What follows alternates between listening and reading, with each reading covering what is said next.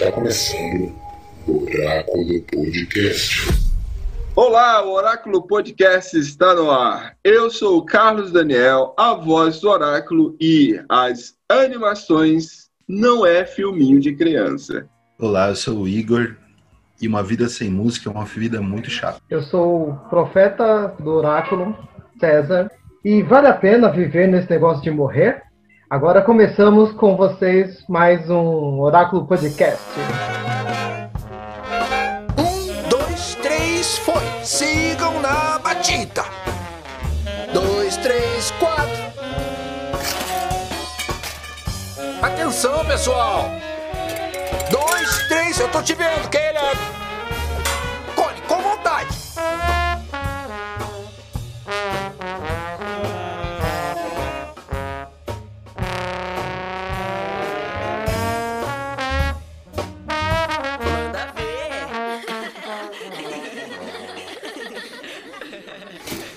Segurando, segurando. Vocês estão rindo do quê? O que, que tem a Cone se entregar? Ela tá certíssima.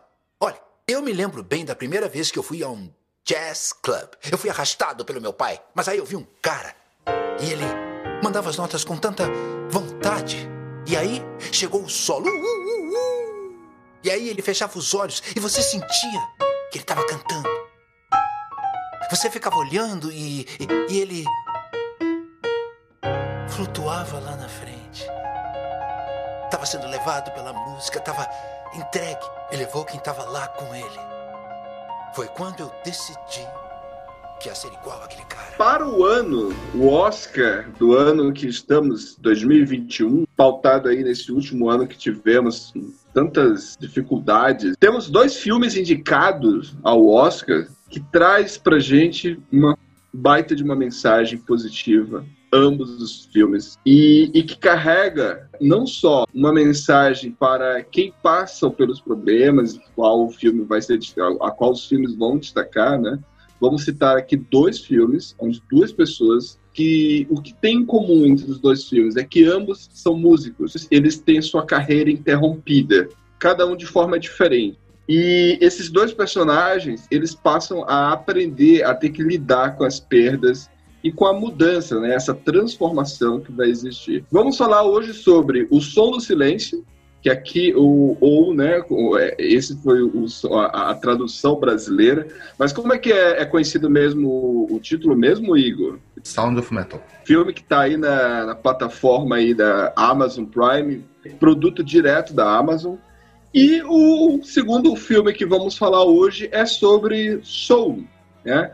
Filme que foi um, um grande é, divulgador aí da, das assinaturas em dezembro, quando foi lançado, né? O filme foi lançado lá nos Estados Unidos em novembro, mas aqui no Brasil chegou em dezembro e como uma, a meta foi, tipo, fazer com que muitas pessoas assinassem a, a streamer da Disney. E vamos falar sobre esses dois filmes hoje e fazer uma primeira parte aqui, trabalhando com as, com as indicações que esses dois filmes trazem e quais são as, as premiações que eles estão concorrendo, uma sinopse breve de cada um, né? A princípio, não vamos dar spoilers, né? Vamos avisar você, ouvinte, que está nos ouvindo. Ainda não assistiu o filme, os dois filmes que vamos mencionar, não se preocupe, no primeiro momento não vamos falar de spoiler, vamos deixar mais para frente. Então, no momento aqui, eu passo agora a pergunta para o César. Me fala qual é a sinopse do, do Soul. O filme que virou meu xodó é um filme assim incrível. A sinopse dele é bem simples. É um músico que está perdendo a sua paixão pela música. Ele é transportado para fora do seu corpo e encontra assim no, no caminho onde ele foi parar alma infantil. Essa alma infantil de certa forma, vai ajudar ele, e ele vai ajudar a alma, tanto a aprender sobre si mesmo, como a alma também vai aprender o que é viver na Terra, né? E esse é um pouquinho da sinopse do Soul. É interessante como faz parte de uma trajetória, né? Que ele vai ter que descobrir ele junto com a alminha. É muito interessante porque a gente vai ver uma puta de uma mensagem por trás disso, né? A Disney realmente está de parabéns. Eu, eu, ao assistir o filme, eu associei esse filme muito ao universo de Divertidamente. Então, você ouvinte, já assistiu Divertidamente? Curtiu toda aquela parte lá de personalidades e tudo, as ilhas toda aquela parte psicológica do filme, aqui é, uma, é um complemento. Você vai ter algo que é antes da vida. Né? Então, vai chamar a atenção você querendo assistir o filme. O segundo filme, ele já é um filme diferente, né? Dá sinopse pra gente, César. O Sound of Metal, ou O Som do Silêncio, como ficou aqui traduzido no Brasil, a sinopse dele é sobre um baterista que teme o futuro, tanto o futuro ligado à música quanto o futuro ligado à namorada dele. Duas paixões profundas da vida dele. E como ele é o integrante de uma banda de heavy metal, a perda da audição dele vai transformar totalmente a vida dele. E esse é o percurso que vamos acompanhar dentro do filme. Essa jogada, tanto da questão do, da música, ou do silêncio, quanto do relacionamento amoroso dele. E essa é a sinopse. Você disse que teve o futuro interrompido, não é isso, César? É, na verdade, a questão não é um rompimento do futuro, mas uma preocupação com o futuro. Como vai ser esse novo futuro dele? Nesse sentido. Imagine, imagine só, ouvinte, você é um músico e de repente, tudo a sua, uma das suas principais ferramentas de trabalho é a audição. E você perde isso. Como é que você vai tocar? sem ter o retorno. Esse é o drama. Imagine só o peso que tem que esse músico vai ter que ter a partir de músico entre aspas, né? Que tem agora uma brincadeira aqui. Dizem que baterista não é músico, né? baterista é percussionista. Me desculpe os bateristas aí. Mas essa é a situação do nosso personagem principal do filme. E eu amei, muito bom o filme. Igor, quais foram as indicações que esses dois filmes têm e por que, que a gente escolheu falar sobre eles? Então, Carlos, antes só queria te falar que eu queria que você falasse isso que você falou agora pro professor de música lá do, do filme Whiplash. Ah, é verdade. Mas então, os dois filmes eles estão concorrendo é, a melhor filme. Isso é uma coisa bem legal. Vale lembrar que esse ano o Oscar ainda não tem fixado as 10 categorias, é, como vai ser no, no, próximo ano. Então a gente, eles fazem uma conta e que a gente deve ficar entre 8 a 9 filmes, podendo chegar a 10, mas não é, um, é muito improvável que tenha 10 filmes esse ano. Os filmes que estão concorrendo esse ano com o melhor filme, é, os mais cotados é A Voz Suprema do Blues, Minari, é, Nomadland, é, O Sete de Chicago, Bela Vingança, Soul, Uma Noite em Miami, O, o Som do Silêncio e aí a gente pensando em 10 filmes, acho que o destacamento Blood também tem o seu Outra categoria eu, também. Eu acho que o, destacamento Blood, a gente já até comentou aqui no, no fizemos um episódio sobre ele, mesmo que ele não entre como melhor filme, mas em outras categorias ele entra, né? Eu acho que é impossível aquele ator lá, o Joey Lindo lá, não ser indicado como pelo, me, pelo menos coadjuvante, né? Não, então, já que você já falou de ator, a gente já pode até entrar em ator, que também é outra categoria que o Som do Silêncio tá tem também indicação. Claro, a gente tá fazendo previsões, né? Não saiu ainda a lista oficial. Mas o Riz Ahmed, que é o, o, ator que atua no Som do Silêncio, que é o Ruben, ele tá indicado, provavelmente vai ser indicado a categoria de melhor ator do Oscar, junto com Gary Oldman, que fez Mank, o Roy Lindo, que fez o Destacamento Blood, o Anthony Hawks, que é o, talvez o, o, grande favorito, junto com o segundo também, que é o Chadwick Boseman. Então, o Anthony Hawks e o Chadwick Boseman provavelmente são os, os dois favoritos, tendendo mais para o Chadwick Boseman. Provavelmente o Chadwick Boseman vai nessa categoria. Mas o Riz Ahmed está aí disputando com eles. Às vezes tem uma, uma reviravolta. O Anthony Hopkins completando 30 anos Silêncio de Inocentes, né? Quando ele ganhou o Oscar pelo filme. Se ele ganhar de novo, vai ser incrível. Sim, é um filme que eu tô muito, muito ansioso, porque é só Anthony Hawks e Olivia Colman durante uma hora e meia tendo uma... diálogos. O filme deve ser incrível. É o filme Nossa, Father. isso aí deve ser. A Olivia Colman é uma. Putz, que atriz, sensacional, né? É um dos filmes que eu tô bem ansioso para assistir. Continuando, a gente também tem a, a categoria de melhor roteiro original. Nessa categoria, o, o Soul tá concorrendo. Ele não é o favorito. O favorito provavelmente vai ser Man a, a ganhar, porque é legal também dizer que é o pai do David Fincher que escreveu esse roteiro. Uh, Bela Vingança e Minari também são os que estão concorrendo ali por fora. Temos outras indicações também, mas esses três mais o Soul seriam os quatro mais fortes. Trilha sonora também temos Soul, Mank e Relatos do Mundo, que são os mais cotados uh, a ganhar essa categoria. Minari também tem uma certa relevância nessa categoria. É legal falar que os, a trilha sonora de Mank e de Soul é dos mesmos são dos, das mesmas pessoas, é do Trent Reznor e o Arctic Ross, que são o pessoal do Nine Nails, para quem gosta da banda. E eles já ganharam um Oscar com a rede social do David Fincher, que é o filme que fala sobre a vida do Facebook, né? É, legal também, assim, falar que o, o Trent Reznor e o Arctic Ross, eles são responsáveis pela parte da trilha do soul, daquela parte mais, uh, como que eu posso dizer, no paraíso, no céu, como dizendo assim. E, e o Joe Bestes, ele é responsável pela parte mais do jazz, a parte mais quando eles estão na Terra. Só que entenderam que a parte do jazz não era considerada como trilha. Então, se Soul ganhar, toda a parte da música do jazz que toca na, na, na, na tela não vai ser indicada. Vai ser só indicada só essa trilha sonora da parte mais etérea, Porque né? O que eu acho injustiça, Sim, né? Sim, super injusto. É o conjunto, né? Exato. É, um os é, é uma, uma, uma obra que os três se casam muito bem. E você vai vendo. Eu, eu, eu escutei num podcast, vou até dar os créditos aqui, Papo de Trilha, quem gosta de trilha sonora o trabalho dos caras, que assim, a, também. quanto que a trilha se completa, quanto que a epifania da, da 22 ela é tocada no piano, que remete ao aprendizado que ela teve com o Joe Gardner, e, e quanto que a trilha se conecta. Então, realmente, quem gosta de, de trilhas sonoras, dá o, vai lá ouvir o podcast do pessoal, que é bem bacana, e eles tratam bem disso. E, infelizmente, o Joe Best não vai estar participando dessa premiação, né? Vai ficar só com o Trent Reznor e do Arctic Ross, e provavelmente eles vão ser os ganhadores, tá?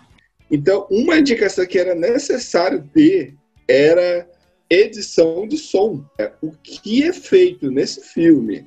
E aí eu posso, e aí eu dou meu da minha a, a, brincadeira aqui, ele tipo, eu trabalho com surdos e cara, é exatamente aquela sensação ali que ele faz a gente ter aquela agonia, principalmente em uma parte do filme onde existe a ausência do som externo e você passa a ter o som interno. E, cara, e criar isso não foi fácil. Não, não sim, fácil. Carlos. Eles estão indicados é, na categoria de som. Os concorrentes assim mais fortes é Tenant, é, Relatos do Mundo, que é o filme do, do Tom Hanks, e Sete de Chicago. Eu, particularmente, não, não tenho tanto conhecimento técnico, mas eu acho que o, que o Som do Silêncio deve levar essa, essa categoria com uma folga. Cara, eu, eu não vi os outros ainda, mas eu tenho certeza que esse filme aí tá, tipo, bem na frente, viu? Porque, por exemplo, uma coisa é você criar um som de algo que você já escutou. Por exemplo, o, até aqui em off a gente estava falando sobre a edição do ano passado, que foi Ford versus Ferrari, que levou essa premiação. E aí a captura do som não foi feita durante a gravação, ou seja, todo aquele som, ambiente, toda aquela a, a, a, o carro, as ultrapassagens, as ferramentas, tipo, Nada daquilo foi feito durante a gravação, ou seja, foi criado, né? Então por isso que foi por isso que concorreu e ganhou. A mesma coisa acontece nesse filme. Você não tem como a gente é, dizer assim. Nós escutamos, nós sabemos como é que funciona a audição, porque é o som externo, ou seja, a captura externa. Tudo que vem de fora é o som, né? Mas aí o filme, o título do filme já diz, é o som do silêncio. Ou seja, não é o som externo, é o som de dentro do corpo, de dentro da cabeça. Aquela ressonância que acontece na, na, na, na cabeça da, do, do, do, do Ruben, e aí ele vai, tipo. É, é, e a gente vai entrando na cabeça dele. Eu achei isso incrível, cara. Tem um momento, assim, exato na, na, na, no filme, que você, você parece que você entra dentro da cabeça, pelo efeito do som. E isso, cara, puxa vida, você ouvinte você, você vai ficar agoniado junto com ele, porque assim, ele é surdo, mas ele está escutando de uma forma totalmente diferente, né? Sim, é bem bacana isso. As últimas duas categorias que faltou eu falar é a categoria de ator coadjuvante. Tem a possibilidade de do ator que faz o, que faz o Joe, o personagem do Joe no Som do Silêncio, que é o o Paul Rassi de concorrer nessa categoria. Ele não é o favorito. O favorito é o Leslie Odom Jr., faz o, o Sam Cooke do filme do, da Regina King, Uma Noite em Miami. Ele é o favorito. O Sacha Baron Cohen pelo set de Chicago também está concorrendo. Bill Murray pelo the Rocks. O Daniel Kaluuya que tá fazendo Judas e o, o Messias Negro, que também não estreou ainda, que também dizem que tá super bem. O Daniel Kaluuya tá fazendo um filme incrível, que eu não sei porque que não entrou em nenhuma premiação, mas, puxa, é, King Slim é o filme mais romântico do ano, meus ouvintes. Fica uma indicação aí. Não, inclusive, vamos ver se a gente consegue gravar, porque, assim, o filme é lindo. E o Daniel Kaluuya, ele participou de toda a produção, ele investiu. Ele quis ser produtor do filme e, cara, ele dá um show no filme, cara. Esse filme é maravilhoso e o Daniel Kaluuya merecia aí ter um pouquinho de indicação nesse filme. não sei se É, não, ele vai ser indicado por Judas e The Black Messiah, que é o filme dos Panteras Negras lá. Não sei porquê, mas acho que por uma questão mais de militância, acho que o filme tem um pouco mais de significância. Mas assim, ele não é o favorito, provavelmente não vai ganhar. Quem deve ganhar mesmo é o, é o Leslie, que fez o Sam Cooke. E a última categoria tá que eu falar é anima. Pode, pode falar, César, desculpa. O Sam Cooke, é, como personagem, eu achei fantástico. O filme mesmo eu gostei muito.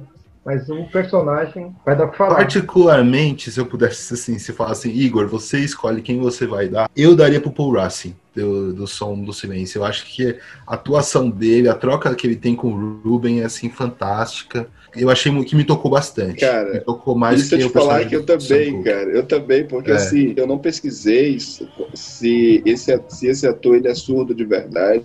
Mas, cara, ele, inclusive, ele não é surdo, né? Mas ele incorporou de uma forma tão incrível. E assim, cara, eu, eu, tenho, uma, eu tenho uma diretora aqui em Curitiba, uma escola que eu trabalhei, trabalhei, de, trabalhei desde 2013, na Alcino Fanaia, e a, a diretora lá, tipo, é conhecida, tipo, ela é celebridade aqui em Curitiba, todo mundo conhece a diretora Solange, maravilhosa, tipo, uma pessoa incrível, incrível mesmo. E, cara, ela é daquele jeito, mano. todo, todo perfil, só que ela não é surda, né? Lá ele é surdo. E eu via ele, cara, eu disse, caraca, mano, é a Solange, a professora Solange tá incorporada nesse cara, porque, tipo, ele incorporou a comunidade surda, ele entrou, tipo, mergulhou mesmo, sabe? A, a filosofia, a forma de pensar, eu achei incrível, incrível, cara, incrível, incrível. É, eu tenho também Vou falar um pouco mais dele quando a gente entrar no filme.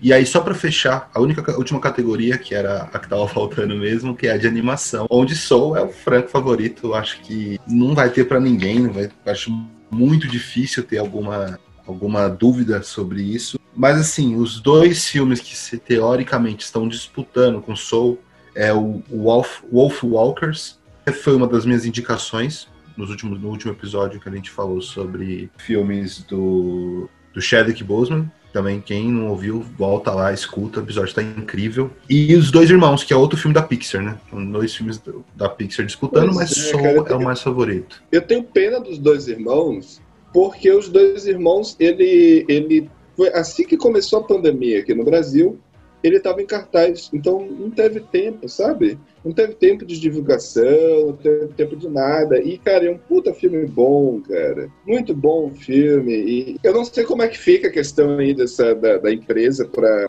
na produtora, para a produtora pra fazer a campanha, né? Porque, tipo, você pega esse filme que foi sacrificado aí no período de pandemia, ou se você investe a campanha num filme que, tipo, já, tipo, já meio consolidado a, a forma da indústria no momento é, agora. Então, Carlos, eu acho, assim, na minha opinião, que é uma estratégia comercial mais até da Disney, a Pixar é da Disney, né? De fazer bilheteria. Eu acho que Os Dois Irmãos não era o filme que eles queriam ganhar premiação mesmo. Eu acho que, Entendi. até pela direção, eu posso até depois entrar um pouco mais na direção quando a gente for falar do Soul, mas assim, resumindo, o, o diretor do Soul é o cara dentro da Pixar. e se tinha algum filme que ia disputar alguma coisa, era esse. Eu acho que o. Sim, sim. Tem até aquele filme da, da, que também deve estar na, na, na, na, disputa, que é aquele Crooks 2, que é um filme sobre uma família medieval. Medieval não, é pré-histórica. Cruz. É, Cruz. é e, esse filme também vai entrar. E se eu não me engano, ele é da Pixar também. Só que é um filme de bilheteria, né? Eu acho que é um filme de, pra, de venda. Se ele não é da Pixar, ele é da Disney. É, assim, não é da DreamWorks? Eu não tenho certeza. Não sei, pode ser que eu tô falando besteira. Pode ser que eu esteja uhum. falando besteira. Eu vi pela estética, eu achei que era Pixar, mas. É, eu, eu, eu acredito que seja DreamWorks. Mas tudo bem, então. É, mas assim, as categorias são essas, com muita coisa, mas são dois filmes que tem basicamente quatro categorias, assim, que eles estão disputando, e são dois filmes que provavelmente devem estar entre os melhores filmes do, do Oscar, então... Dessas indicações aí, pelo menos um eles levam, viu? E, e merecidamente, merecidamente. Eu, eu tô torcendo muito pelo ator, é. o Ruben, melhor, ele não vai ganhar. ator. ele não vai ganhar. Eu vou dizer por que, que eu, eu diria que ele. Eu, eu tô torcendo por ele pelo seguinte: todas as últimas premiações nos últimos anos é sempre de atores revivendo pessoas, vivendo pessoas históricas, entendeu? É sempre pessoas vivendo personagens ou celebridades históricas. E faz muito tempo que a gente não vê um ator ganhando de melhor ator, né? Como sendo um personagem criado, entendeu? Como um roteiro criado, original e tudo mais. A última vez que eu vi isso acontecer foi, que eu lembro, posso estar errado, foi Manchester à beira-mar, quando lá o irmão lá do Ben Affleck, ele ganhou melhor ator, né? Não sei se foi melhor ator, melhor ator coadjuvante, e é um é, drama. E, e, era um drama, porque o resto, meu amigo, é tudo personagem histórico. Pode voltar os últimos anos aí, são personagens históricos. E aí, e o próprio Gary Oldman, ele já, ele já ganhou o outro dia. Eu comecei a assistir o Mank, eu disse, caramba, eu já vi esse mesmo papel dele aí quando ele fez o discurso de uma nação, quando ele estava fazendo o Winston Churchill, entendeu? Então, tipo, caramba, é, é sério que Hollywood vai dar o melhor Oscar para um ator, para um personagem histórico de novo?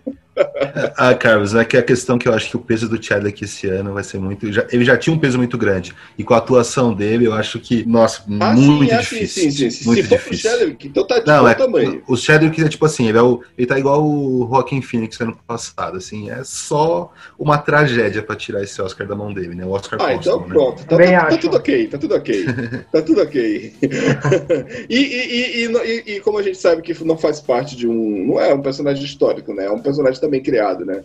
Até porque é uma adaptação de uma peça. Então tá ok, tá, tá, tá, tá, tá bem entregue a premiação.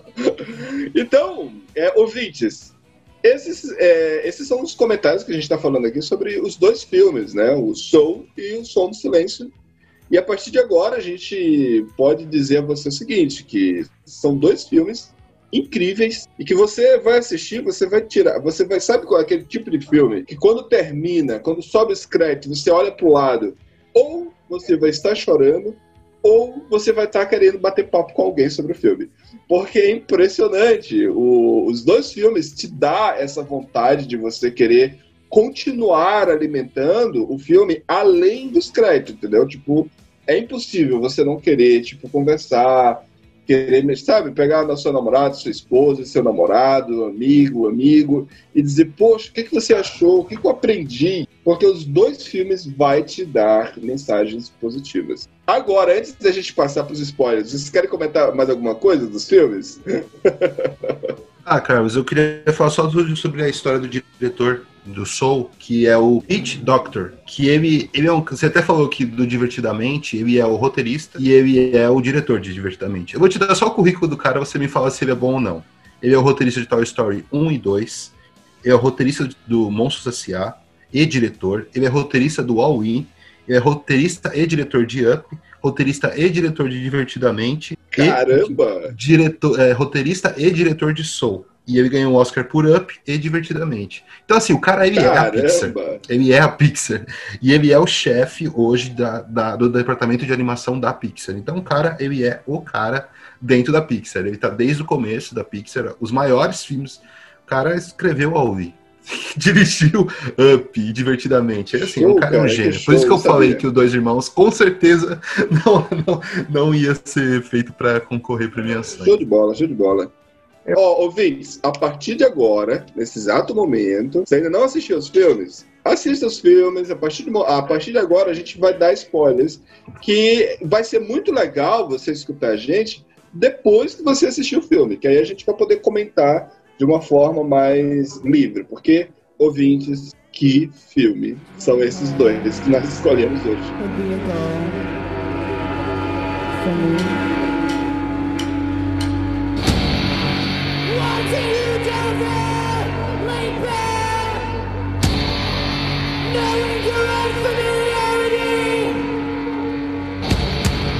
something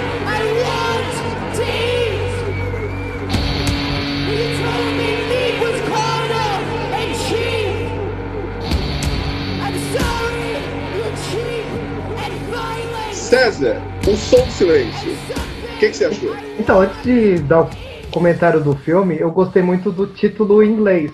Tinha pegado primeiro a- a- o som do silêncio, né, em português, depois eu fui ver em inglês.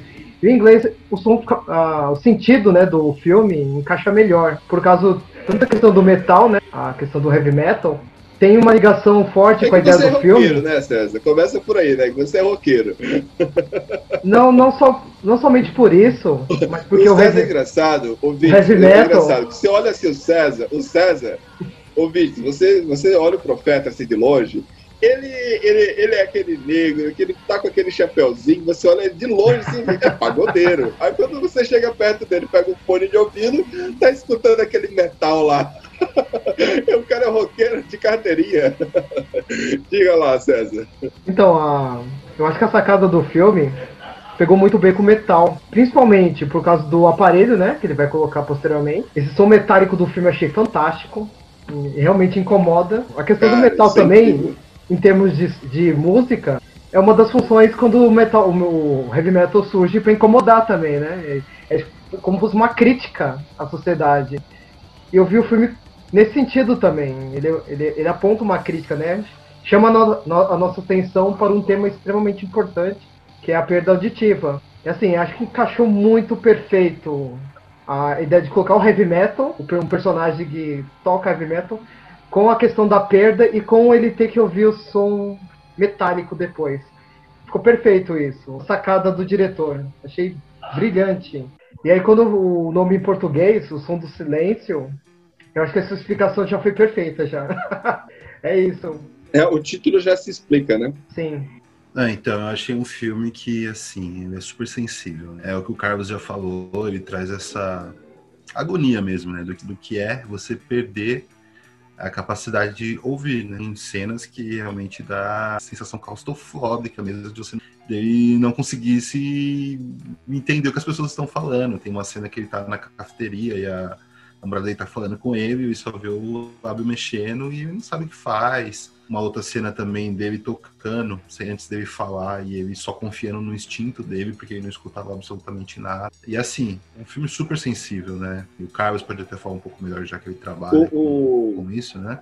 o- a atuação dele, é, Igor, eu aquela parte que ele vai para a escola foi muito, foi muito, foi muito assim, tipo, assertivo do, do diretor, do diretor ter colocado aquilo. E, e assim, com certeza, com certeza, o diretor deve ter pego aquele o, o- ator. Né? Eu já conheci esse ator, tanto ele pelo filme do Rogue One, eu assisti uma série também dele, The Night Off, que aconteceu uma noite onde, puxa, é agoniante você ver um, um, um personagem, personagem indiano, no caso, eu não, não tenho certeza qual é a etnia dele lá no filme, mas ele é acusado de um crime que ele teoricamente presenciou, mas ele não viu o que aconteceu. E, e, sabe, é agoniante. Esse, esse ator, ele, ele fez também o Abutre, né? E aqui, né, mais uma vez, por que eu achei assertivo colocar ele naquela cena da escola? Porque, Igor, o diretor, como é o nome do diretor, Igor? Diretor é o Darius Marder e é o primeiro longa dele.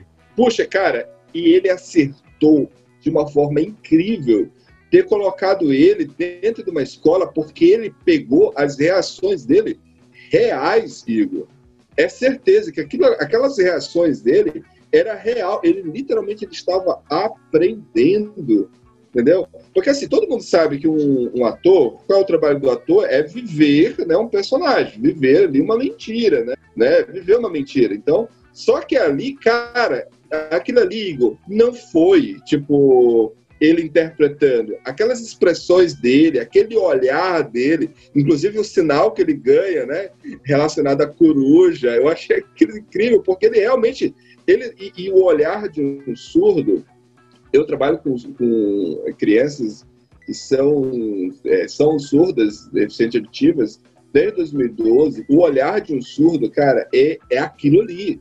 É vidrado. Você não pisca, o, o surdo não pisca. ele- Porque a forma dele perceber o mundo é através dos olhos. Então, é pelos olhos que ele vai perceber toda o que está acontecendo no mundo. As crianças que eles colocaram lá, tipo, é, é lindo, muito, fofo ver aquelas crianças. Lembrou muitos alunos com quem eu já trabalhei. E, e você vê que ele, cara, o diretor, Igor, capturou as reações dele reais. Ali ele não estava atuando, entendeu? Ele não estava atuando, ele estava realmente aprendendo junto. Que eu, como, por exemplo, o, ainda há pouco a gente havia comentado sobre o personagem que foi coadjuvante, né? Que é o diretor lá da, da escola, para onde ele vai lá, né? E aí eu, eu, eu falei, poxa, então ali ele estava atuando. Ou seja, eu, não, eu achava, eu acreditava que ele era surdo, que ali ele já estava vivendo um papel de alguém que é surdo e que está se comunicando com uma pessoa que está aprendendo. No caso do Rubens, não, cara, aquilo não é atuação, cara. Então, por isso que eu achei incrível, sabe? Eu achei incrível, lindo, lindo, muito sutil, muito. Talvez isso que eu esteja falando, vídeo. Talvez. Ah, então, então ele não estava atuando por que, que ele vai pegar a indicação de melhor ator, né? É porque, na verdade, mais na frente do filme, quando ele começa a entrar nos conflitos internos dele, a questão da aceitação, se aceitar como surdo, não foi fácil, entendeu? É, a forma como é, ele tá ali e de repente ele tem que entrar numa comunidade onde ele, tipo, ele não tá, ele não tá disposto a abrir mão daquilo que ele perdeu que no caso é a audição. Ele quer porque quer voltar a escutar. Ele faz de tudo. E aí a gente sabe, né? A parte do aparelho. E isso, Igor, César, cara, isso é real. Muitos surdos que fazem a cirurgia, o implante coclear, para poder utilizar, cara, sofrem muito.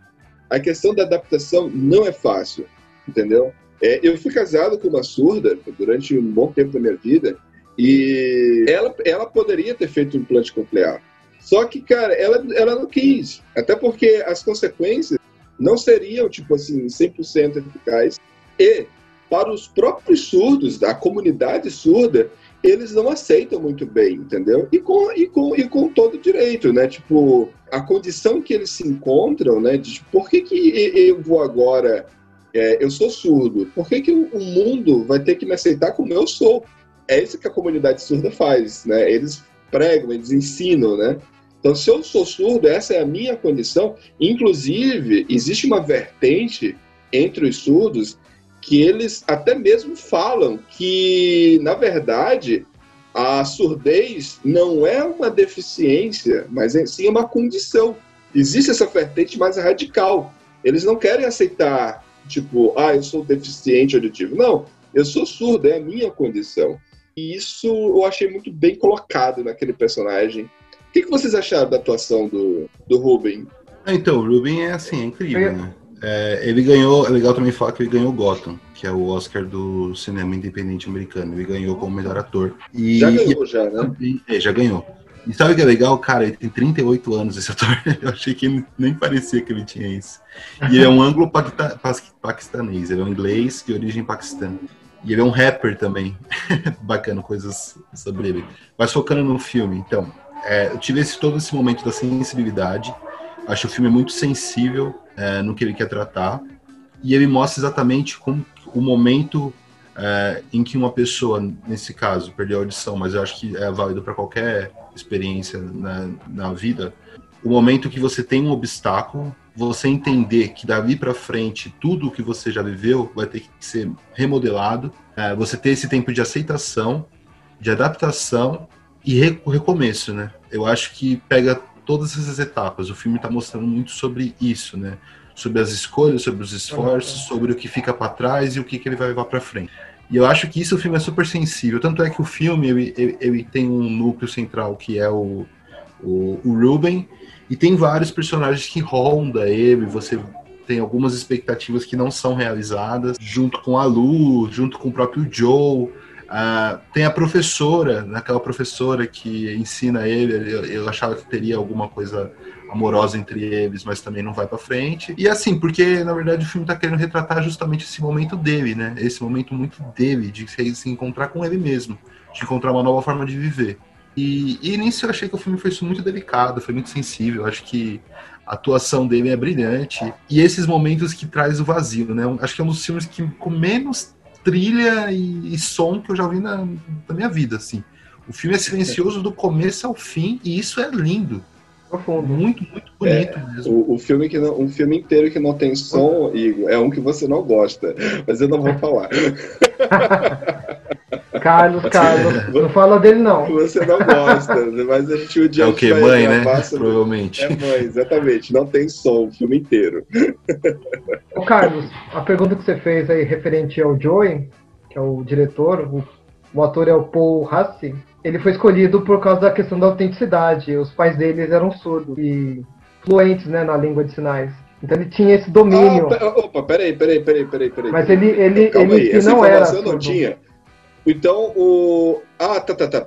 Mas o diretor lá, né? Isso, quando o diretor escolheu o Paul Hassi é, entre os atores para fazer o Joe, que é o, É, o Joe, o diretor do. do- Que é o diretor da O Joe, comunidade. que é diretor da, da escola lá.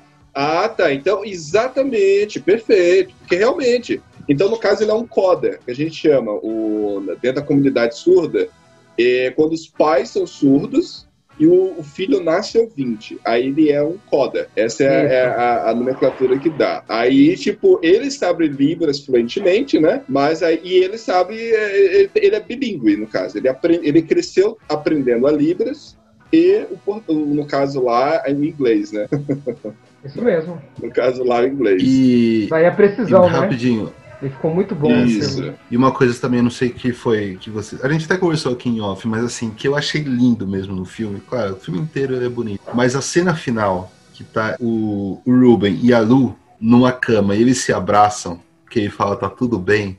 Nossa, essa cena é maravilhosa. Mostra o quanto que ele entendeu a condição dele, o quanto que ele já tá pronto para partir para uma outra e quanto que ele foi maduro, né? Maduro de, Aham. de entender que talvez aquela pessoa não, não tivesse mais afim dele ou que ela caminhou para um outro direcionamento e tudo bem. Eles viveram aquilo, o ciclo se fechou, eles são muito gratos um ao outro e bola para frente. Eu achei linda essa Ah, cena. legal, legal. Mas sério. isso, Igor, Engraçado, Igor. Eu dependeu- não tive essa sensação. Dependeu do Joe, hein? Porque eu vivi aquilo dali, entendeu? Ah, eu, eu entendi igual. Então o ciclo se fechou pra mim também. Eu não, eu não peguei essa, essa, essa mensagem aí. Pra mim, a parte mais bonita mesmo é o final. É o final, quando ele tá lá naquele, Uhum. naquela, naquele banco da praça. E ali, cara, eu chorei. Ali eu chorei, porque ali eu vi. Ele se aceitou. Aqui ele se aceitou. Tipo. É, porque quando ele pega o aparelho e diz: Não, quer saber? É, tipo, desculpa o vídeo, ele dá um foda-se. Tipo, ah, foda-se. Ele pega o aparelho, tira o aparelho. Pra quê? Eu não preciso dessa porra. Eu não, e ali ele se aceitou. É porque, nesse momento aí, Igor, é porque são visões diferentes, né? Eu não tive porque eu tive, eu tive, eu fui casado com uma surda, eu conheci ela já surda, então não tive essa, mas não tive, consegui ver dessa forma. É, e a gente, tipo, é um amigo até hoje, tranquilo, né? Ela é mãe dos meus filhos, né? Então a gente é amigo numa boa. Então eu entendi ela, mas só que eu percebi que, sei lá, eu, eu, eu senti um pouco de, de distanciamento da parte dela, sabe? Eu acreditei que ela poderia ter insistido um pouco mais, porque foi muito rápido para se desligar dele. É só isso. Não, mas... Então, Carlos, é porque assim, você começa a ter uma evolução aí de personagens. Primeiro, ela é Uhum. uma menina que ela é super rica, mora na França, o pai dela é super rico, e ela, tipo, vai morar num trailer pra ser artista. E a banda vai pra frente. E ela tem.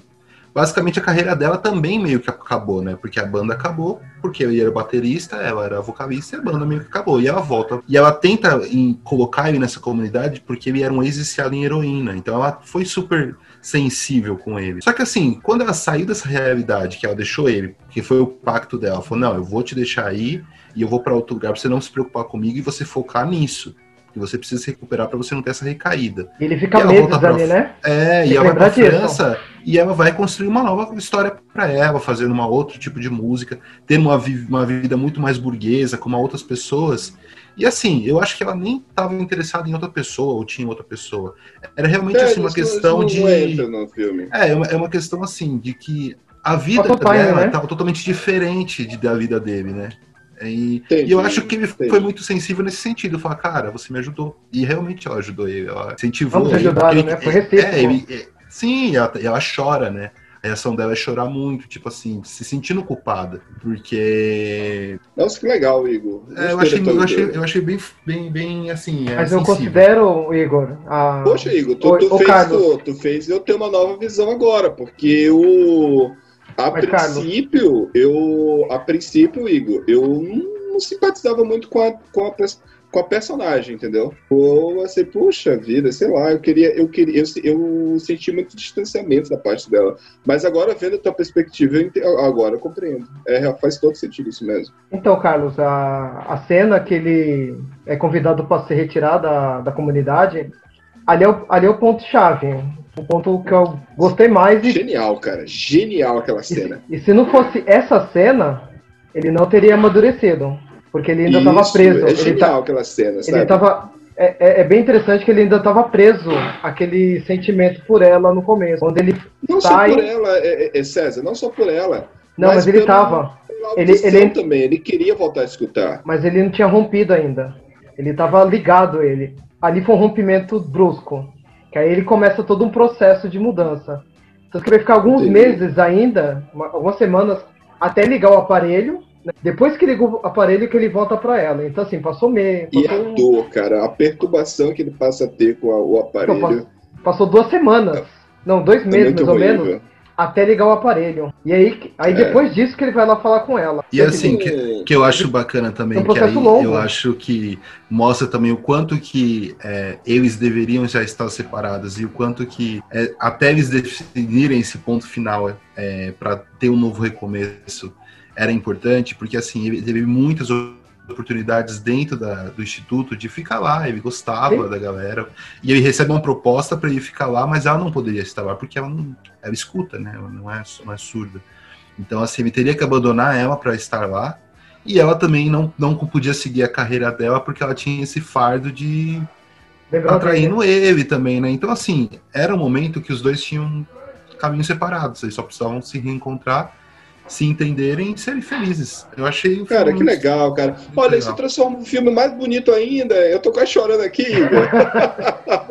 Pô, que isso deixa o filme mais bonito ainda, caramba. Porque, porque assim, como a- a- eu não tive, volto a dizer, né? A minha experiência com uma pessoa que era surda foi diferente e a gente finalizamos como amigos, somos amigos até hoje. Mas agora, tu vendo essa tua perspectiva, Igor, sinceramente, nossa, o filme tá mais bonito ainda, cara. Deixa o filme mais bonito porque, tipo assim, é, é um final de relacionamento de forma madura, entende? Eles termina- terminaram. Nossa, caramba, mano. O filme ganhou mais pontos comigo agora. e obrigado por essa perspectiva, porque eu não tive essa perspectiva. A, a minha perspectiva foi só apenas da parte da audição mesmo, da, da condição dele. Porque, por exemplo, é, tem um, um médico argentino, eu me desculpe ouvinte, eu nem, fui, nem pesquisei, mas eu escutei isso há muito tempo atrás, com um professor intérprete que também trabalha aqui na Federal do Paraná. Uma vez ele dando uma palestra, ele explicou que esse médico argentino ele tem, uma, ele tem um, um método de abordar esse assunto com os familiares surdos, os pais de filhos surdos, de uma forma totalmente diferente. Porque o que, que acontece? Quando um pai é, descobre que seu filho é surdo, a primeira coisa que ele vai fazer é apresentar o implante coclear, vai apresentar a cirurgia como opção, né? Como opção para fazer com que a criança consiga escutar. Então, tipo, é muito natural. Tipo, o, o- aí tem médicos, Igor e César, que inclusive tem a pachorra de chegar e dizer assim: ah, não use Libras com a sua criança, não deixe eles ter contato com Libras, porque ele vai que escutar. Eles botam ele para fazer fone. Cara, isso aí a comunidade surda odeia isso, entende? E é assim, é a realidade de muitos surdos, muitos surdos mesmo. Tem que fazer fono, começar a treinar a oralidade, leitura labial, sendo que tudo isso poderia ser evitado como aí entra a questão que eu tô falando. Tem um argentino que ele chega e diz assim: pai, mãe, eu tenho uma notícia para dar para vocês. Como é que ele aborda, né? Quando os, o, o, pai a mãe descobrem que o filho é surdo, aí o médico chega e diz: Olha, tá aqui os exames, eu fiz os exames, e eu vou lhe apresentar agora o seguinte: vocês, a partir de hoje, vocês vão ter que aprender um novo idioma. Vocês agora vão ser bilíngues, porque vocês vão ter que utilizar a língua de vocês e também vão ter que aprender a, um novo idioma, que é a linguagem de sinais. Porque agora, com a linguagem de sinais, e vocês sendo bilíngue, vocês vão poder passar, transmitir todo o amor que vocês têm para sua criança. Olha como a perspectiva é totalmente diferente, né? Ao invés do médico chegar e já dizer, já é, apontar, ah, não, você tem que usar um implante, um implante coclear, usar um aparelho. Não, esse médico já diz, olha, a vida dele, dessa criança, a partir de hoje, é com a linguagem de sinais. E vocês, como pais amorosos, têm que aprender Libras. E, cara, e, infelizmente, infelizmente, é um. É, então, o, o, o filme Igor, César, para mim foi muito nessa perspectiva, entende? A luta que existe para um surdo, a aceitação da comunidade, eles se aceitar como surdo, a identidade da comunidade surda. Então, tudo isso, a, a, fase quando ele foi expulso, César, é, incrível aquela cena ali. É incrível quando o cara, o, o diretor, o Joe, chega para ele e diz: Olha, aqui você não pode ficar, porque eu tenho uma meta, eu tenho um propósito. E aí, na primeira oportunidade que você tem, você vira as costas para nossa comunidade. Então aqui você não vai ficar. Cara, aquilo dali foi doloroso. Poxa, como ele fez esse cara foi, foi mal com ele. Mas não, cara, ele foi ali no, no âmago da questão, né? Tipo, não, e você, ah, se você não se aceita como surdo, o que, que você está fazendo aqui? Aí, é, então, é, e, pô, legal você show, falar show, isso, show. porque, tipo assim, eu nem tinha leigo, né? Eu sou totalmente leigo no, no, assunto. E eu nem entendia que tinha essa questão da comunidade não, não aceitar. Porque quando eu assisti o filme, eu falei, nossa, o Joe é um insensível, que não tá pensando no cara, o cara tá querendo só tentar voltar a escutar, uai, qual que é o problema? E eu não tinha essa sensibilidade que, como, já que você que já é da área explicando, já faz uma, mais sentido pra gente nesse momento, né? Olha, o filme é lindo, é lindo, lindo, lindo, sensacional. Ganhei mais uma perspectiva que eu achei incrível, que eu não, eu não tinha percebido. E gostei muito desse, desse nosso bate-papo aqui sobre o som do silêncio. E, e realmente, aquele final ali, quando ele tira o aparelho e fica aquele silêncio, é sensacional. Ali, aí entra aquilo que você falou em off aqui, César. Ele encontrou a paz. Veneridade. a paz ali, no caso, está na aceitação dele, né? Ele se aceitar como ele é. Né? E isso pode envolve tantas coisas na vida, né? É, o, o Joey fala uma, uma cena que eu achei eu gostei bastante. Ele fala para o Ruben, você tá agindo como viciado. Você já conseguiu sentir serenidade, quietude? Porque aqui onde eu estou é o reino de Deus.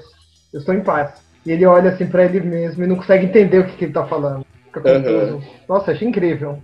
Mas ali foi o um amadurecimento, ali foi o ponto, agora eu vou ter que amadurecer. Show de bola, show de bola. Essas foram nossas considerações sobre o som do silêncio. E aí eu pergunto para vocês: quantas torres do oráculo vocês dão aí para o som do silêncio, César? Eu já logo digo aqui: olha, eu achava que o filme ia ter quatro torres para mim. Mas com a explanação do Igor aqui, eu dou cinco torres cravadas para esse filme. Maravilhoso. Amei esse filme, amei esse filme.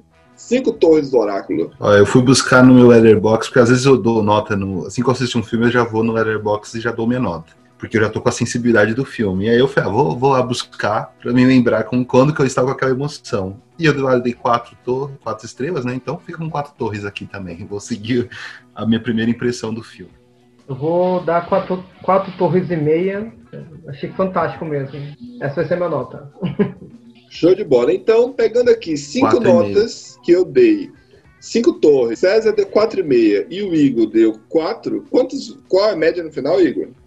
Quatro e meio. Quatro e meio. O som do silêncio fica aí no oráculo, firme e forte na torre. Ouvintes, vocês com certeza é, também tiveram uma boa experiência nesse filme maravilhoso. Como você gostaria de ser conhecido na Terra?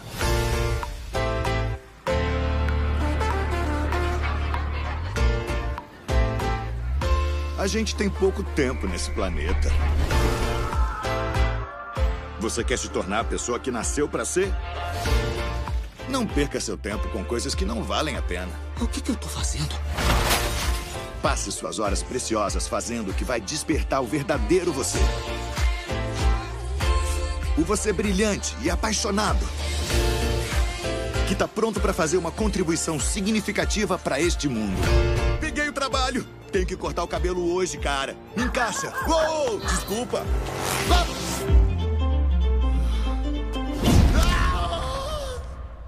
O segundo filme de hoje, né? Que a gente agora a gente vai entrar aqui na parte. Cara, assim, na moral, eu sou apaixonado por esse filme. É, para mim, é assim, é disparadamente o melhor filme da Pixar. Eu, a, a da Pixar, eu achava a, a Divertidamente antes, né? Divertidamente e Up, né? Altas Aventuras. Mas agora, cara, Soul pra mim, mano, não tem como, eu, assim. E outra, esse negócio de que, ah, é animação, é filminho de criança? Ah, por favor, por favor, você que é ouvinte, que é, escuta alguém falando isso, corrija imediatamente. Soul não é um filme para criança. Tem elementos ali infantil, assim, mas muito pouco, muito pouco. É um filme totalmente para adulto. É um filme para fazer a gente sentar assim e tipo pensar o que que a gente está fazendo da nossa vida.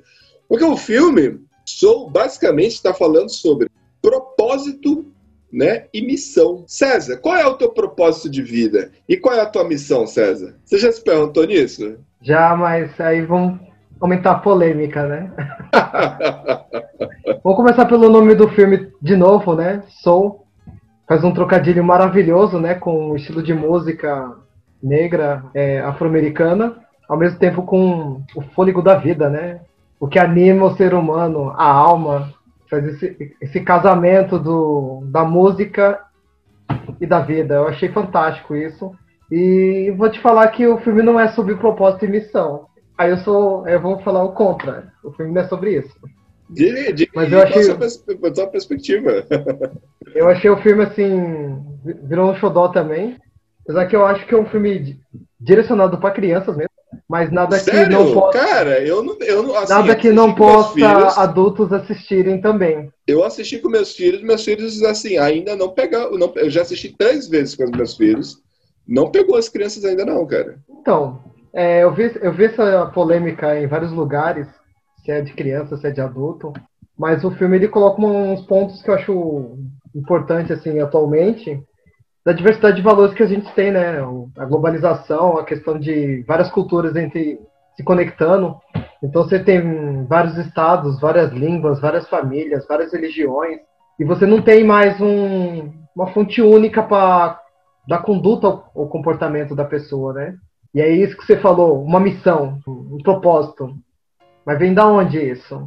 Quem direciona esse propósito, essa missão? Não, mas é que tá, né? É, o filme lá. Vamos o filme lá. tava- vamos, o filme- tá conver- vamos, discutir, Então. vamos discutir agora sobre o filme. O filme, o filme o, lá- filme faz, o filme faz várias críticas a isso. Do começo ao mas fim. é exatamente mas é muito sutil. a questão, César. É, a, a- mas isso, esse é o ponto principal, entendeu? É eles criticarem tipo, a diferença entre missão e propósito.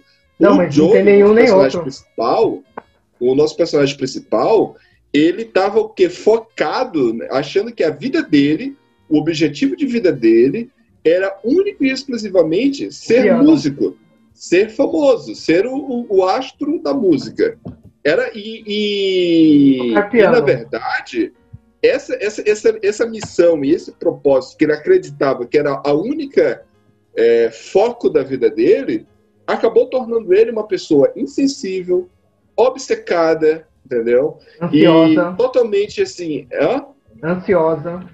ansiosa. Virou uma É, criatura a perdida. personagem 22, que a gente vai falar sobre ela mais na frente, não, um outro perspectiva, ela se tornou um monstro por estar obcecada com aquele, com isso, entendeu?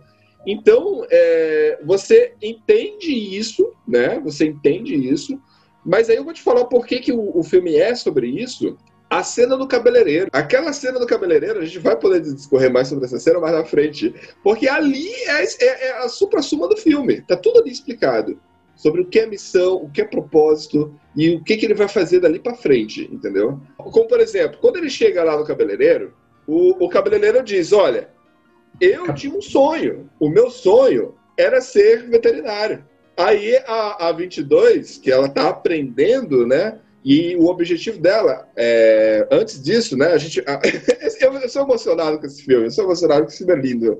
Primeiramente, eu não sou espírita, né? Ah, o conceito e a regra estabelecido no filme, o Igor é espírita, ele tem uma, um, um conhecimento melhor do que a gente para poder falar sobre isso. O conceito que o filme estabelece lá, cara, é muito, mas muito bem esclarecido. Eu acho isso sensacional. Que, se você ouvinte, acreditando ou não no que está estabelecido lá, você entende. E isso é show de bola. Eu achei isso fantástico, Igor. Eu não sei qual a sua percepção como alguém que entende mais disso, né? Porque ali, César, ele, ele tenta explicar que uma alma, quando ela vai, ela passa a ser formada, que é aonde ele vai para encontrar 22 ali, são as alminhas que vão ser formadas. E, essas, é, é, é, e ali sim, César, existe uma direção. Qual é a, a missão delas? Existe uma direção. Elas saem para a Terra com uma missão, né? Uma missão e um propósito. E aí tem uma. Existe uma diferença, na verdade, na tradução em inglês. Eu não sou bom, eu não sou bom em inglês, sou, meu inglês é péssimo, mas eu não sei, eu não lembro agora como é que tá em inglês essa, essa, o verbo sobre propósito e missão. Mas existe diferença no, no no, no inglês. Existe diferença. E não é essa missão que nem a gente está pensando aqui, entendeu? Aí por que, que eu estou falando isso? Né? Porque essa regra é estabelecida, o Igor, o Igor vai explicar para a gente melhor essa parte e é estabelecido lá no começo com a Alminha quando vem para a Terra. Quando a 22 se encontra com aquele personagem que ele achava que o, o propósito da vida dele era ser veterinário. Ele diz: Olha, eu queria ser veterinária, era o, meu, era o meu sonho. Aí ela diz: Mas você está feliz em não ter conseguido o seu propósito? Aí ele fala: ei, ei, ei. Aí ele, dá, ele corrige ela: ele Ô, oh, peraí, eu sou feliz, porque a minha missão é fazer as pessoas felizes, é ajudar as pessoas. Eu posso não ter conseguido ser veterinário, mas eu consegui ajudar as pessoas. Como? Dando um upgrade no visual delas, transformando as pessoas mais belas. Eu posso não estar ajudando como um médico faz, ou não posso não estar ajudando como um veterinário faria, mas aqui eu estou ajudando sim as pessoas. A transfusão de sangue, né? Isso, ele fala da transfusão de sangue. É, ele fala que aqui eu estou ajudando as pessoas, é, transformando as pessoas mais belas, mais com uma autoestima maior do que quando elas entram aqui naquela porta. Então, quando ela senta nessa cadeira, aqui, aí ele até fala, né? O poder da cadeira é esse, porque aqui você vai sair daqui com uma outra visão. E essa, e essa esse é o meu, a minha missão, é ajudar os outros. Então, você percebe aí, é, é, César, o que, que eu quero dizer? Ele continuou com a missão dele, embora o propósito de vida dele, que seria, no caso, ser veterinário, ele não conseguiu atingir. Mas ele é um personagem muito bem resolvido. Cara, para mim, aquela, a cena do cabeleireiro é perfeita, cara. Ah, olha, eu dá, dá uma aula, dá uma aula em tantos, tantos filmes por aí, sabe, cara? Eu, eu depois eu fui atrás, fui saber cada um dos atores que estavam é, dublaram aquela, aquele, aqueles, aqueles personagens, porque ficou incrível, cara, incrível. E embora o filme, tem uma confusão no filme, a, a, gente pode até falar que uma hora a gente escuta o som da voz do Joey como sendo a 22. Mas quando passa para o, a, a, perspectiva do gato, a gente e dos outros que estão ouvindo, a gente vê que é a, é a, vo, é a voz do Joey e não da 22.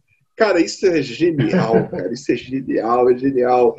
Eu nunca tinha visto isso. E o gato é o quê? É o Joey se vendo pela primeira vez. Ele, tipo, ele nunca viu o mundo, né? Ele era tão obcecado, tão maluco, tão copata pelo, pelo objetivo dele, que ele nunca observava o mundo. E ali, pela primeira vez na vida, ele estava olhando para ele mesmo. Ele viu como ele era bonito, ele, ele começou a se aceitar como alguém belo, ele começou a se aceitar como alguém inteligente. Até o, o, o cabeleireiro fala: Nossa, pela primeira vez você está conversando alguma coisa que não ser, a não ser o jazz. É, é a primeira ele vez era uma alma. Lembra? Ele era uma alma perdida. Isso. E, e não sabia. Esse, esse você falou da questão de. Espécie de um espelho, né? O gato. Você viu como um espelho para ele, para ele ver o comportamento dele, né? Ele não conseguia enxergar. Eu falei da questão da missão e propósito, lembrando do Zé, lá quando ele sobe o, do Pré-Vida, né? Da Escola da Vida. Ele Aham. fa- que ele fala os mentores das suas paixões. Acham que a, a, questão das, das alminhas está ligada a propósito ou missão. Ele, ele fala essa questão. Que é uma outra coisa, que é um pouco disso que você falou da questão de ajudar a pessoa, né? Não tá ligado com a profissão, ou foco, ou você ficar obsessivo por alguma coisa. Aí esses Não, ele dá, não, esse- não, dá é- é- não, isso, isso, essa distinção, a gente vai aprender que tem que ser feita. É por isso que eu Então. tô fa- eu cito a personagem, o personagem cabeleireiro. A gente aprende essa, essa distinção. O Joey, que é o personagem que, que a gente tinha. tá ali, ele não tinha, ele não sabia diferenciar isso. Igor, Igor, dá, explica pra gente melhor essa parte aí, Igor. Acho que você, você domina mais esse, esse assunto pra gente aí. Não, então, o que eu acho no filme? Eu acho que, na verdade, é... o que me tocou bastante no filme foi que eu, que eu acho que as pessoas não falaram. É, vocês dois são professores né, de, de ofício. Eu fui professor durante um ano, não exerço mais a profissão, mas tenho muito respeito e carinho. Minha mãe também é professora. E ele mostra a beleza das pessoas que têm o dom de passar conhecimento. Isso foi o que me arrebatou nesse filme, que é uma coisa que não foi tanto falado. Por que, que ele conseguiu tocar na 22 quando nossa, o Gandhi não conseguiu.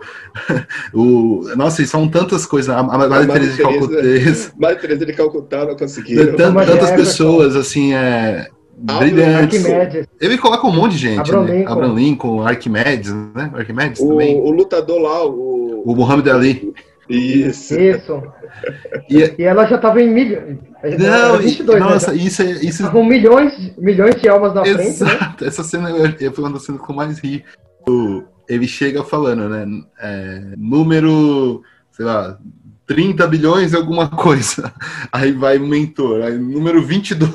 Fala, como assim 22? Então, Pô, ela é uma das- essa alminha tá aí, né? é uma das primeiras almas, assim. Mas então, é sobre engraçado que ele, ele, Igor, isso que tu tá falando é que assim, tudo que ele vai falando pra ela, ela diz: não, não, não, não, não, não, nem vem, porque essa, essa personagem é incrível. Ela diz: essa, meto- essa metodologia aí já fizeram comigo, não funcionou. Aí depois ele, te- aí ele faz de outra forma. Não, metodologia reversa? Não, nem vem, porque fulano e tal já fez isso comigo, não vai funcionar.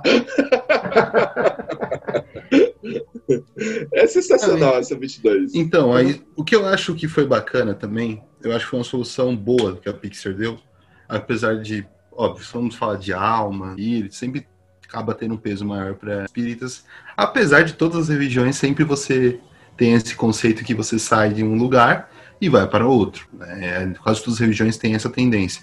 E eu achei a Só- solução deles. só a testemunha de Jeová que não. É Ah, a se- única. É a única É, religião que provavelmente deve essa- ter outras também, né? Que tem É, outras concepções, mas esse conceito que, como a solução que ele deu, eu achei bacana. Ele traz É, uma solução de um, de um, de algum, é, esses Zés, né? Eles são seres tridimensionais e que eles até falam isso, que tem uma visão quântica do universo, mas que se representam daquela forma para a gente conseguir enxergá-lo.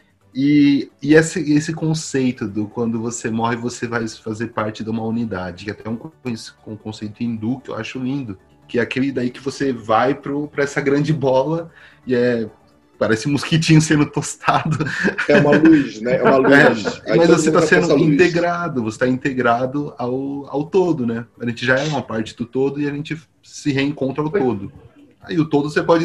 Stoicismo é um pouco É, assim você pode também. escolher o que você quiser, né? Se, se esse todo é Alá, Deus, Filosofia grega. o que você entender. Filosofia né? grega é um Que pouco você assim. É, isso, isso- isso é legal, Igor, porque assim, o filme, ele realmente ele não fala de religião, né? Sim, Ele não fala nem- de religião. a- a- imagina pra Disney falar de alguma É, coisa assim, é, complicado. Só que, só que é, é aquela E- coisa, tipo Carlos, assim, viva, por isso que música- eu- é, viva, eu a festa, há um tempo atrás, é, entrava Ah, na cultura mexicana, mas de uma forma folclórica, né? Lá, vi- Certo. viva, viva uma festa, não é isso o fi- o filme? Isso. Isso, viva. É isso? Ah, é- mas é de E tem a festa do céu. Hã? Tem a festa do céu também. Tem a festa do a céu. festa do céu. É, então traba- tratava a morte de uma forma folclórica e dentro da cultura mexicana. Nesse filme aqui, aí eu concordo com, com acho que com o Igor, não, foi o César, você não falou com relação à, à, à- à parte infantil do filme. Eu acredito que nesse filme aqui eles focaram para, para as crianças. Olha, o pós-mor- o pós-morte é, é mais ou menos assim, entendeu? Então eles estabelecem aquela regra ali, né? E essa associação que a gente está fazendo aqui somos nós. Em nenhum momento lá no filme eles estão falando, ó, oh, isso aqui é um conceito espírita. Não, é a gente que está fazendo essa associação. E aí, como o Igor está falando, na verdade, tipo, não é só o conceito espírita. Qualquer religião né, vai abordar esse pós, pós-vida, né, a vida após a morte. É, é, eu é. acho que, assim, é, acho que o intuito do filme nem era esse, tratar de uma questão é, religiosa. Não é isso, é. E, e, assim, aí eu discordo de vocês. Eu não acho que o filme é quase nada para criança. Eu acho que o filme é muito adulto, muito adulto mesmo. Não, não, eu também. Eu acho que a, é todo, é, totalmente adulto. A, a parte que é.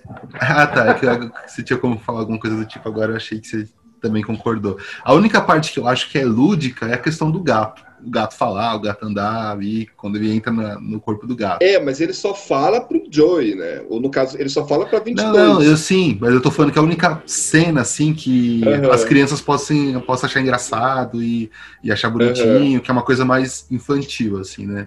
As alminhas mas o filme... ficaram bonitas. Ficou bem, é, bem ficou bonitinha as alminhas. A 22 é muito boa. Não, e, e, as entrevistas né, da minha lá, tem uma minha que falou que é sociopata, tendências a mentir. Eles fazem umas brincadeiras assim sobre a personalidade do século atual, né? O pessoal ser mais egocêntrico, que eles até fazem uma piada, falam, nossa, isso vai dar um problema, você botar todo mundo egocêntrico assim. É, mas eu acho que o filme ele é sobre autoconhecimento. É o que, sim, é, sim. é, o que é. é o mais difícil na, na nossa condição humana, é se entender. É por isso que eu falei no início que é, é um filme voltado para esse contexto de globalização. Ele não foca em nenhum grupo, nenhuma religião, nenhum Estado. Mas as pessoas precisam de uma fonte para guiar o comportamento dela. O filme trabalha um pouco disso.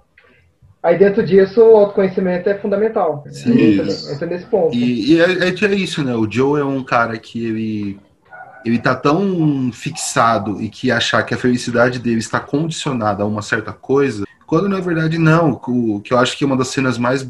Tem duas cenas assim que eu acho muito legais. É, a primeira cena é a abertura, que começa a música da Pixar toda errada, da Disney até toda errada tocada, que é os alunos dele, e aí eles têm aquela. A da sala, né? Isso, toda, toda torta. E aí você vê, tipo, a paixão do professor, e às vezes a, a sala nem tá nas melhores condições, né? Apesar de se passar nos Estados Unidos. É uma sala que é meio escura, não é muito arrumada. É, me, me, lembrou, me remeteu um pouco ao tempo que eu era professor no estado e, e essa, às vezes, o desinteresse das pessoas e, e o quanto que aquilo é a sua paixão, né? E querendo ou não, como você tem uma profissão, ela é a sua paixão, né? E ele é apaixonado por música. E está tentando passar essa paixão para outros alunos, né? Os e para a gente também é assim. Quando eu dava aula de história, minha paixão era história. Eu queria que as pessoas se e, apaixonassem. E é legal, Igor. Igor só, só, antes de você citar a tua segunda cena, que aí entra um pouquinho que tu, você para mim não deixar passar o que você falou ainda há pouco, com relação à educação e como que ele atinge as pessoas. Que a gente observa nesse filme dois alunos, né, que ele atingiu diretamente. Um é a menina que ele está ainda dando aula para ele, para ela, é. né? Tá, o, e o outro é o baterista, que confiava tanto nele porque ele disse: Olha como você influenciou na minha vida. E é por isso que eu tô querendo te dar. É, porque ele já é baterista da, da, da, da Dorothy, né? E aí eles, é, eu quero fazer você entrar lá pra, pra, pra banda, porque você, eu só tô aqui por sua causa. E a menina lá também, né? Tipo, ela pensa em desistir, mas com quem que ela vai falar? Com quem que ela, quando ela tá pensando em desistir, com quem que ela vai conversar? Com ele. Ou seja, ele é influente, ele é muito importante na vida de outras pessoas. Só que ele é tão filho, tão idiota, tão babaca, que ele não, ele não, ele não, não se importava com isso. Ele, ele, não, ele não, ele não ligava para isso. E assim, eu acho que é um dos primeiros filmes da Pixar que o personagem principal é um filho da mãe. O Joe Gardner é um filho da mãe. Ele, é. tipo, tava querendo, tipo, ferrar 22 só pra ter a chance dele voltar pra Terra e tocar, viver mais um tempo. e ele passa é. a perna em todo mundo para tentar conseguir isso. É, depois tem, claro, o momento de epifania dele e tudo. Mas o segundo momento que eu acho muito legal é depois que ele vai, volta pro corpo dele, ele faz aquela apresentação com a Dorothea Williams e ele toca muito, né? Até a música, o nome daquela música que ele tá tocando é Born to Play, ela foi composta para esse filme, que seria Nascido para Tocar. Que ele tá lá tocando absurdo, e aí termina o show, o show tipo, tem aquele êxtase e fala pra Doroteia, e agora, como que é?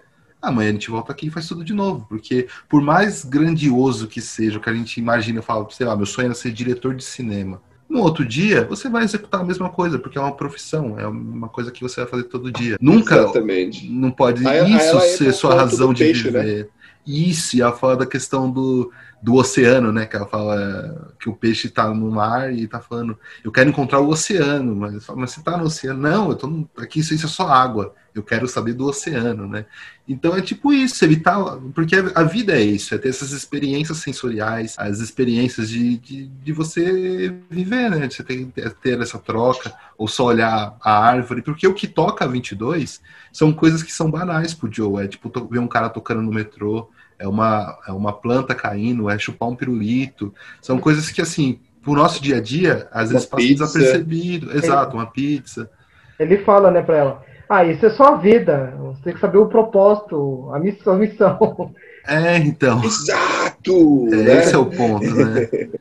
Caramba, Mas- mas, olha, assim, é, é- é incrível. E você, César? Qual a cena que mais te impactou, César? Mas as cenas. Nossa. É.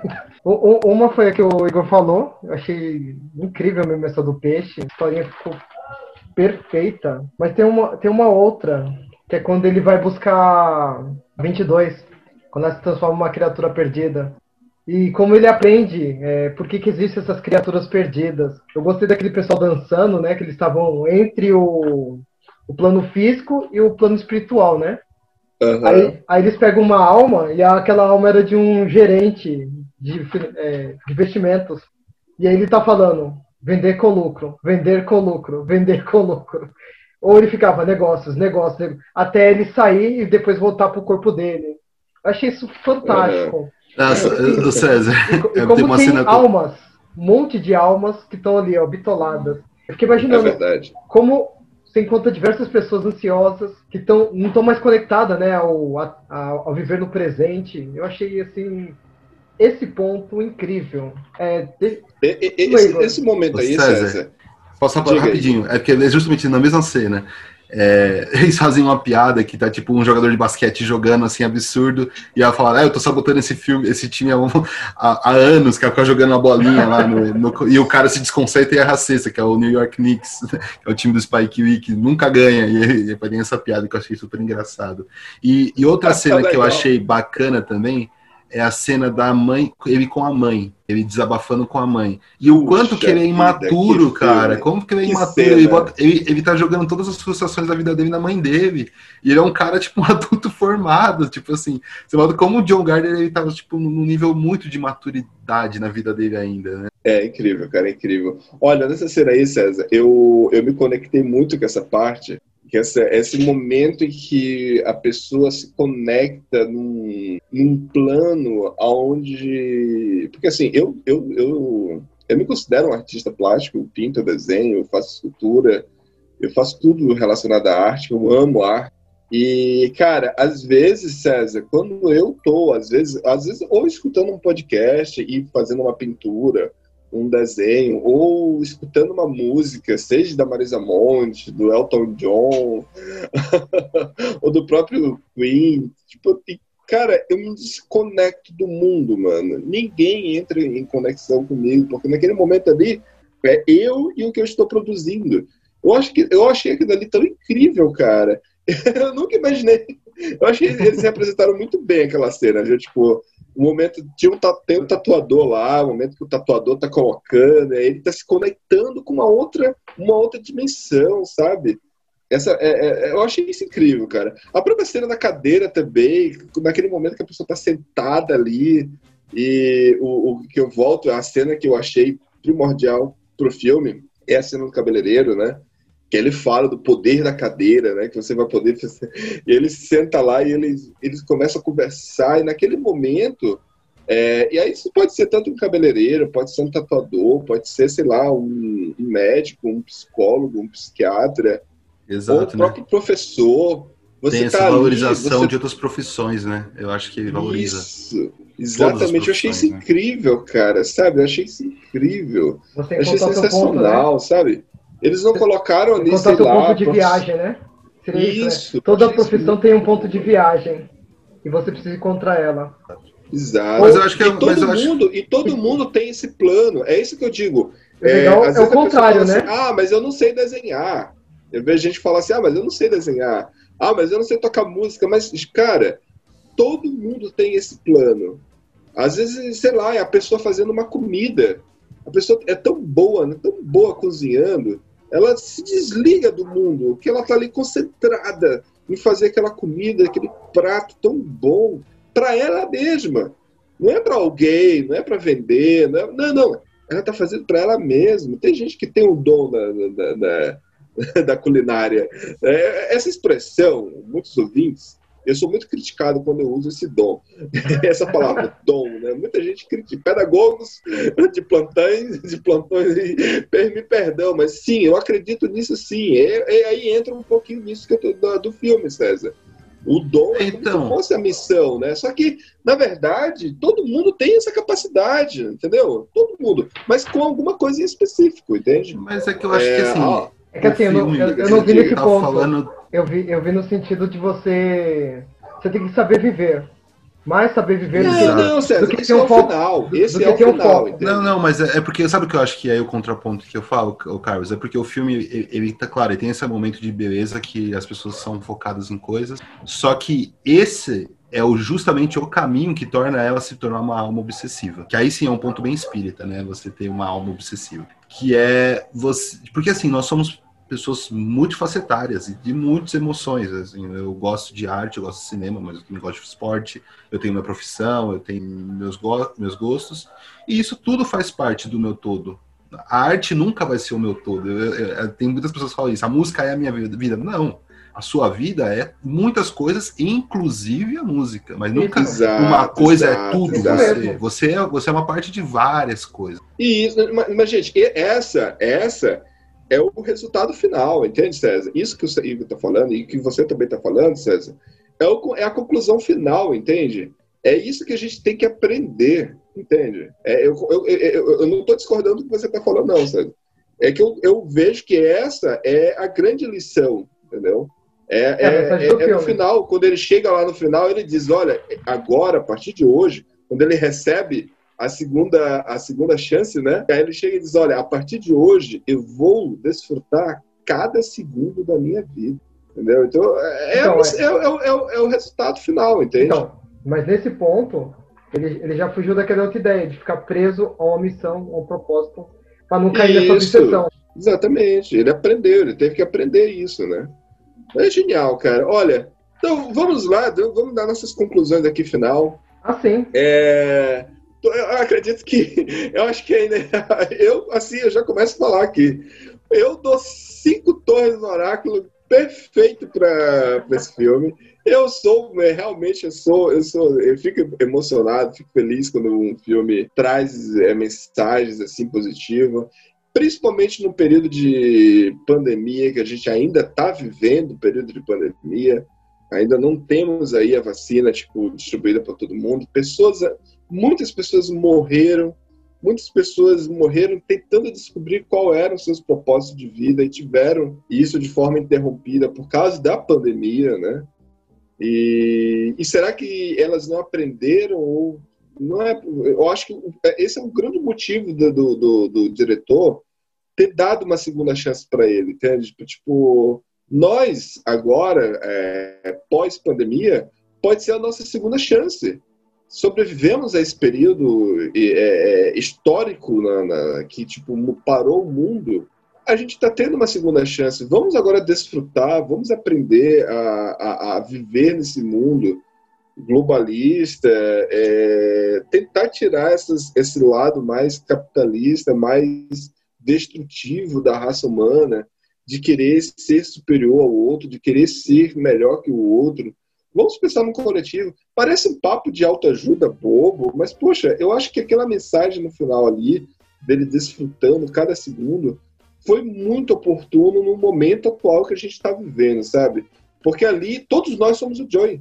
Todos nós estamos tendo. Pode, vamos passar a ter uma segunda chance a partir de agora, nesse pós-pandemia, sabe? Quando a gente sobreviver a esse período de coronavírus. Então, as cinco torres do oráculo pro filme. Então, Carlos, é... você falou que esse é seu filme preferido da Pixar. Ele não é o meu, não é nem meu segundo favorito, meu favorito é o Wall-E. É, eu fiz a mesma coisa, eu peguei lá no Letterbox, fui com a emoção que eu vi depois do filme. Dou três torres e meias. E só assim, com- completando uma coisa, é que eu achei bacana, que muita gente compara esse filme ao Divertidamente.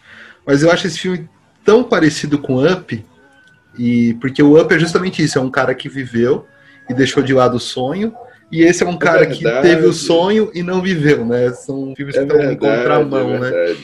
E o que me faltou no Soul, que faltou, é esse momento emo- emotivo, né? Que me fez chorar. Eu não chorei no Soul, mas assim, Up, nossa, o começo de Up é uma das coisas mais tristes da história do cinema, né? E o Wall-E também foi um filme muito emotivo pra mim. É então, lindo, faltou pra mim essa emoção, por isso fiquei com três torres e meia. Ok. Você, César? Ah, essa, é, o, o Igor trouxe dois filmes que movem, mexem muito comigo também. o Ali é, pra mim, um dos melhores filmes. E o Up também, Atlas de Aventura, foi incrível. Divertidamente tem algumas ligações, eu concordo com o Carlos. Tem uns pontos ali de ligar com o Soul. E realmente faltou essa parte emotiva, faz você lacrimejar. Mas eu vou, pelas ideias que ideias de ética, né? Eu acho que esse termo do filme que eu achei muito legal. Ob- Qual o objetivo de felicidade da sua vida? Ele faz você pensar nisso. Eu vou ficar com quatro torres e meia pro filme também. Eu fecho Quantas? assim. Quatro torres e meia. Então aí com cinco torres minhas, quatro e meias do, César e mais e Igor, você tem quanto, Igor? Três e meia.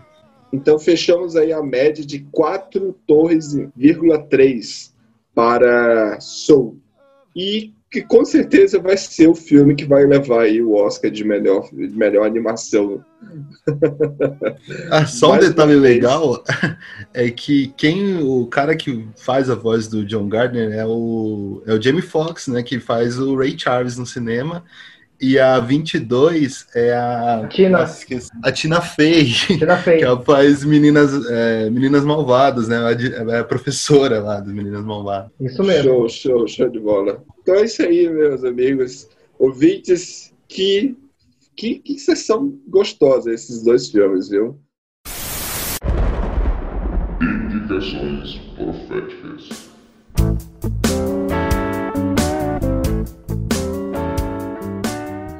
Primeiramente, a minha primeira indicação para você, ouvinte, é entre na nossa página. Lá o Instagram é Oráculo Underline Podcast e no Facebook é Oráculo Podcast no Facebook. Entre, ou se você quer nos dar uma dica, quer criticar a gente, além das redes sociais, pode fazer, é, seguir a gente lá no, no agregador de podcast que você tem. Seguir a gente, e aí você vai receber sempre as notificações novas e atualizadas, os episódios novos.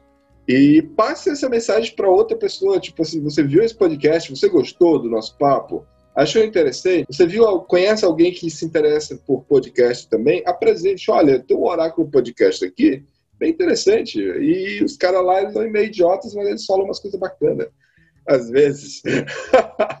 É, e a indicação profética que eu faço para a semana, né? Que esse é um pedido que eu faço, né? Ah, o nosso e-mail é cinemaoráculo.gmail.com. Então você pode enviar para gente cinemaoráculo.gmail.com. Agora, a indicação que eu faço, levando em consideração esse segundo filme, que é o filme Soul, eu tenho uma outra animação que entra exatamente nessa questão, né? Tipo, animação não é filme para criança, né? É um filme chamado Mary e Max.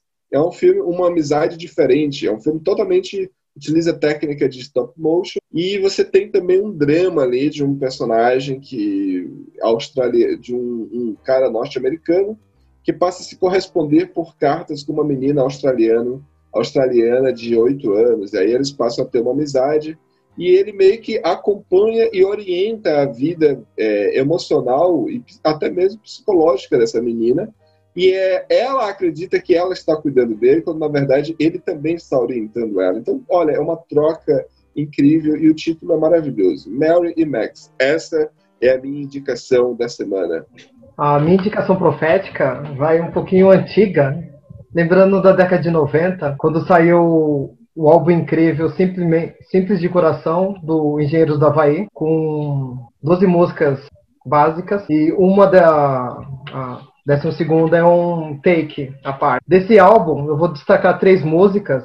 Uma que vai encaixar ao que a gente estava discutindo aqui, que é Simples de Coração. É uma das músicas mais bonitas da, da banda, que faz a gente refletir sobre o nosso cotidiano, principalmente na época ligado muito à televisão e fora falta de diálogos em casa, né, e conversas e organização familiar. Simples de Coração faz você retornar à vida simples. Tanto que a capa do, do, do álbum é o Coração de Jesus, lembrando a questão da compaixão, solidariedade e simplicidade.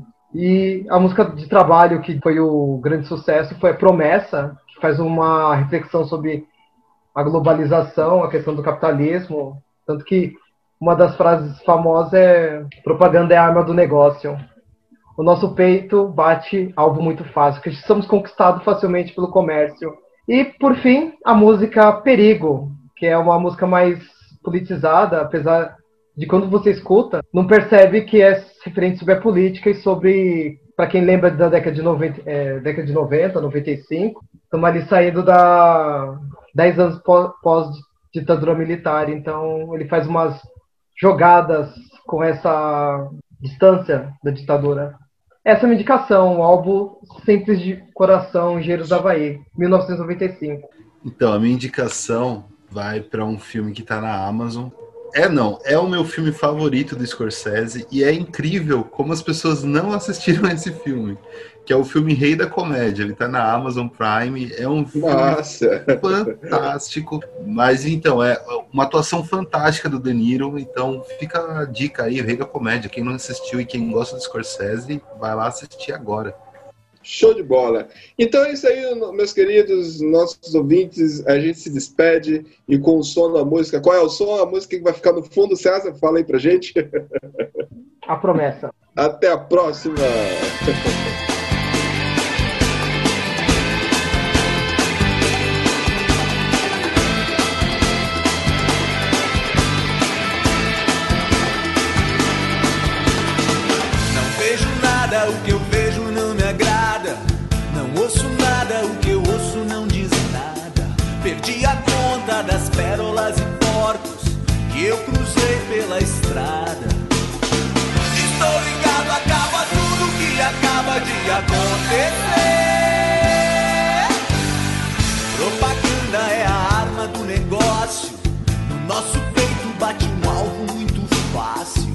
Mira laser, miragem de latas e litros de pasta guiada.